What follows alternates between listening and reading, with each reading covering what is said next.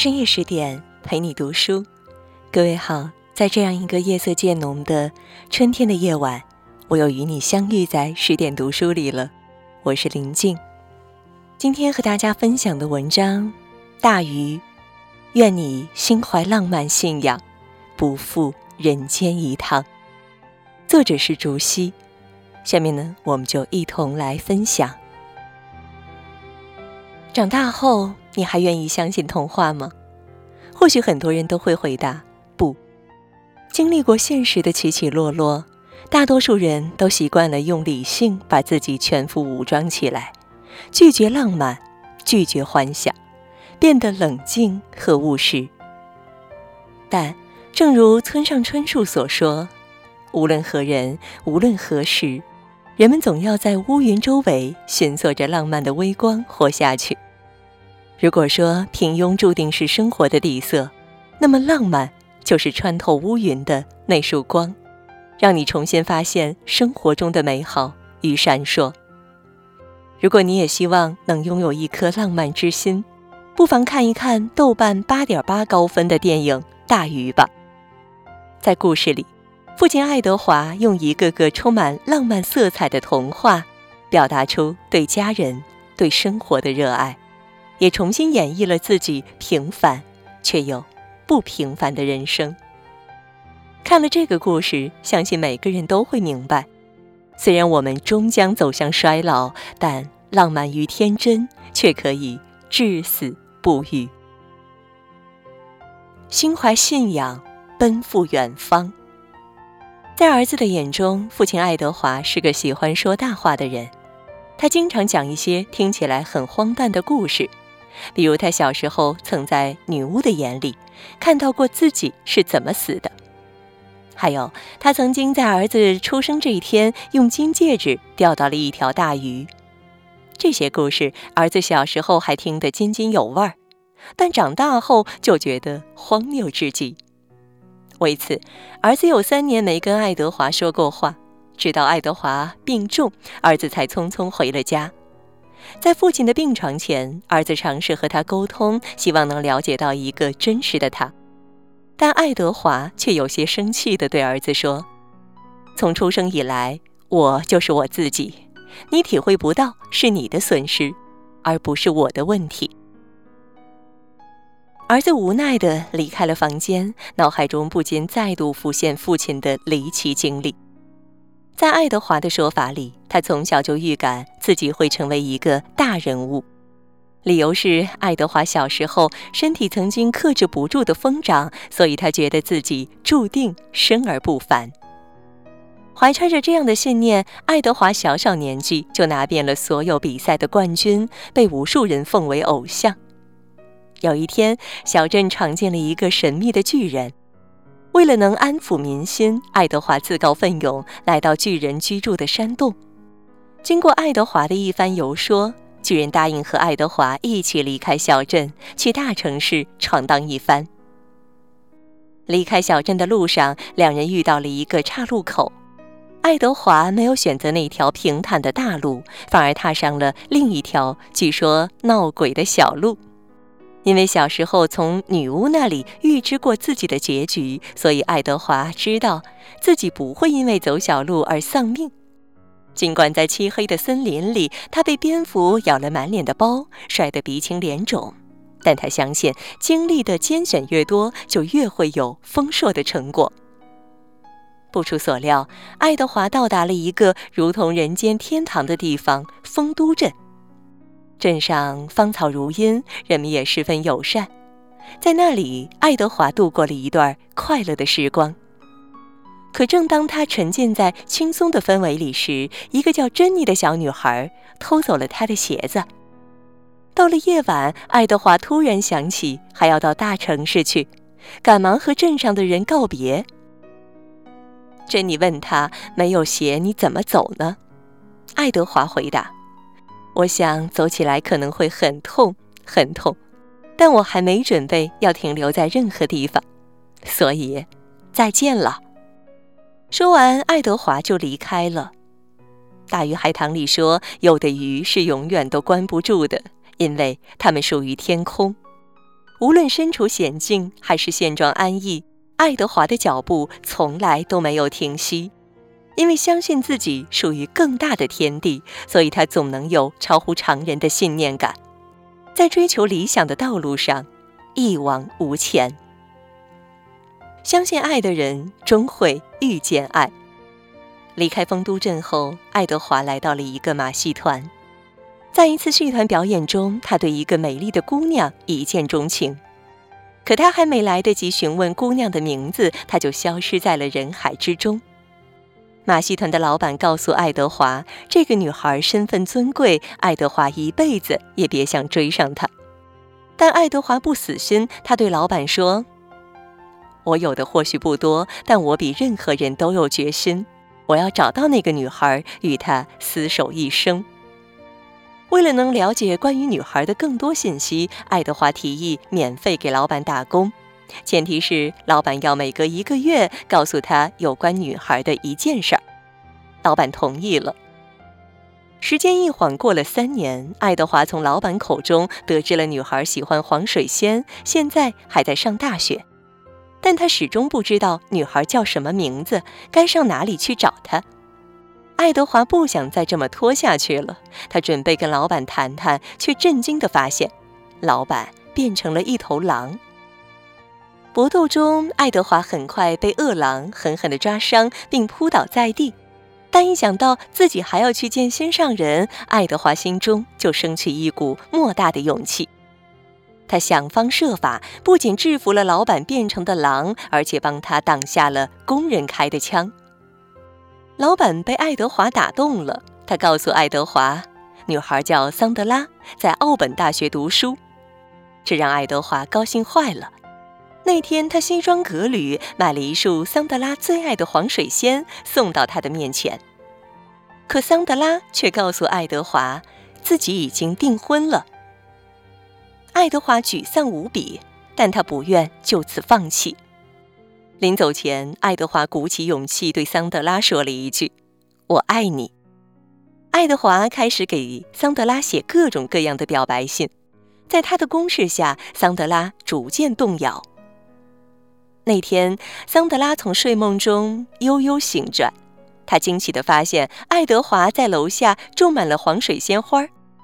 美丽的花海中，爱德华向桑德拉表达了自己的深情。桑德拉羞涩地笑了，他对爱德华说：“你还不认识我呢。”爱德华回答：“我有一辈子的时间可以认识你。”暖金色的花海翻涌起花香。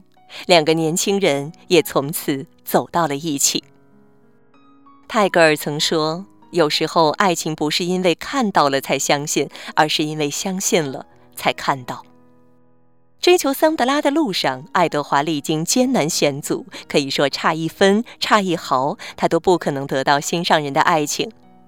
但正是因为相信自己的真心不会被辜负，所以爱德华克服重重困难，走进了。桑德拉心底，或许就像有人说的：“所爱隔山海，山海皆可平。”那些以真诚勇敢之心去追求所爱的人，也终将赢得自己的浪漫爱情。不负相思意，珍惜眼前人。结婚后没多久，爱德华就要去服兵役了。为了缩减疫区。尽快见到桑德拉，他专门执行危险任务。有次战争中，很多人认为爱德华阵亡了，实际上他跨越了半个地球，回到妻子的身边。那之后，两人很快有了儿子，组建了幸福的小家。爱德华经常给儿子讲述自己的神奇经历，虽然小时候儿子很喜欢这些故事，但他长大后却对父亲产生了怀疑。女巫。巨人、狼人，这些怎么可能在真实世界里存在呢？照看父亲的这段时间，儿子偶然翻出了一份父亲签过的房产转让协议，转让人的地方签着一个陌生女人的名字，这让儿子心中生出一丝不好的念想：父亲是不是曾经背叛过母亲呢？带着疑问，儿子找到了这座房子，给儿子开门的。是位白发苍苍的老太太，奇怪的是，她竟然和父亲描述过的那位女巫长得一模一样。但老太太显然不是女巫，她叫珍妮，是父亲曾经在丰都镇上遇到的小女孩。在珍妮的讲述下，儿子知道了父亲多年前的一段故事。原来，在一次出远门时，父亲爱德华不小心迷了路，回到了丰都镇。但此时的丰都镇已经不复往日光景，因为外来文明的侵入，所有人都破产了。爱德华打算资助小镇，他买下了所有人的房子，让大家都能继续免费住在这里。只有珍妮是个意外，已经结婚的她并不同意卖房子。不过，善良的爱德华还是掏钱把珍妮的房子修好了。珍妮很感激爱德华，她已经抑制不住内心喷涌而出的情愫，因为早在出狱时，她就喜欢上了爱德华。然而，爱德华拒绝了珍妮。他对她说：“他很爱自己的妻子，并且永远都不会做出背叛家庭的事。”珍妮虽然很心痛，但还是送上了自己的祝福。最后，他把房子转让给爱德华，并从此再也没有见过他。隐藏在旧日时光的真相终于水落石出。故事的最后，珍妮对儿子说。你要像你父亲那样思考，才符合逻辑。对于他来说，这个世界上只有两种女人：你的母亲和其他人。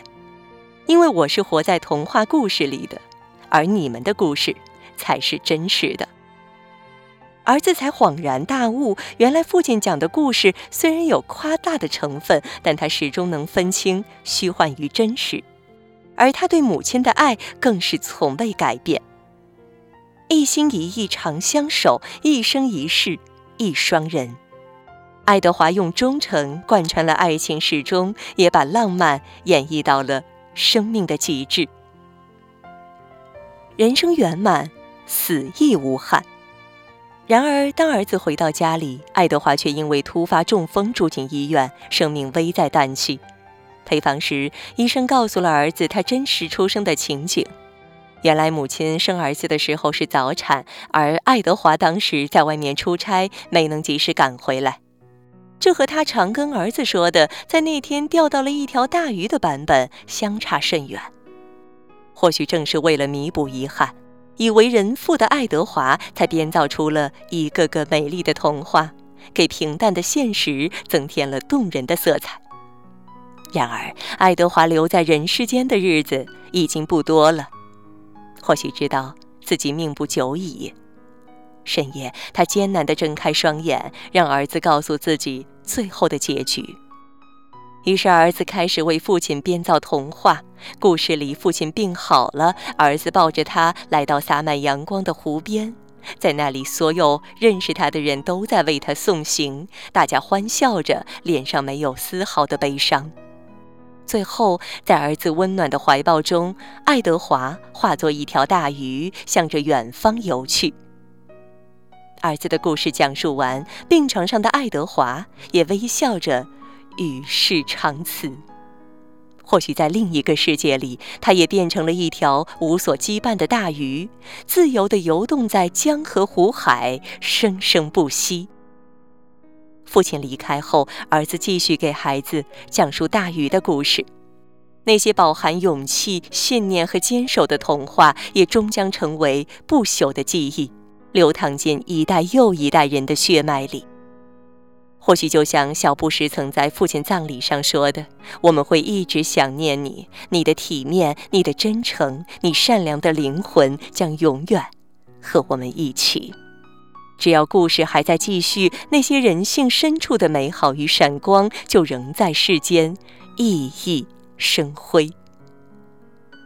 想起林清玄曾说过：“美好的人生有三个特质：温柔的态度、理想的怀抱和浪漫的情怀。”爱德华的一生或许跟所有普通人一样，年少外出闯荡，青年追求爱情，结婚后为了生计奔波劳碌。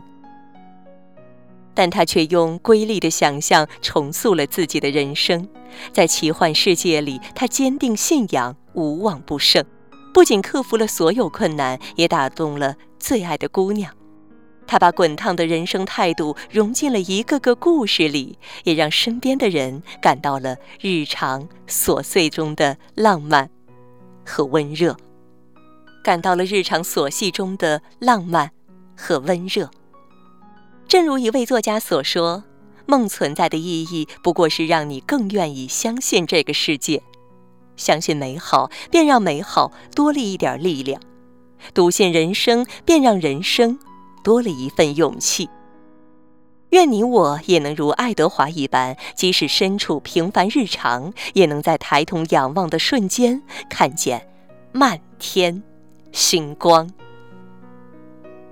好了，今天呢和大家分享的文章到这儿就结束了。更多美文，请你继续关注十点读书，也欢迎把我们推荐给你的朋友和家人，一起在阅读里成为更好的自己。